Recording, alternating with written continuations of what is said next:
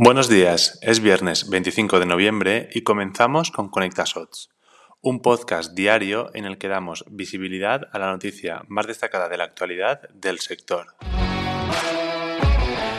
Durante los últimos años hemos asistido a una sucesión de una gran cantidad de proyectos que permitían, a través del uso de inteligencia artificial, generar imágenes, textos y todo tipo de formatos. Ahora, en diferentes medios se ha filtrado que Google estaría trabajando en un proyecto secreto que utiliza el aprendizaje automático para enseñar código, permitiendo escribir, corregir y actualizar el mismo. Esto supone un nuevo avance en la conocida como inteligencia artificial generativa, que promete redefinir una gran cantidad de industrias el medio y largo plazo, como puede ocurrir con los programadores en un futuro a través de esta herramienta. Y hasta aquí la noticia del día. Hasta mañana.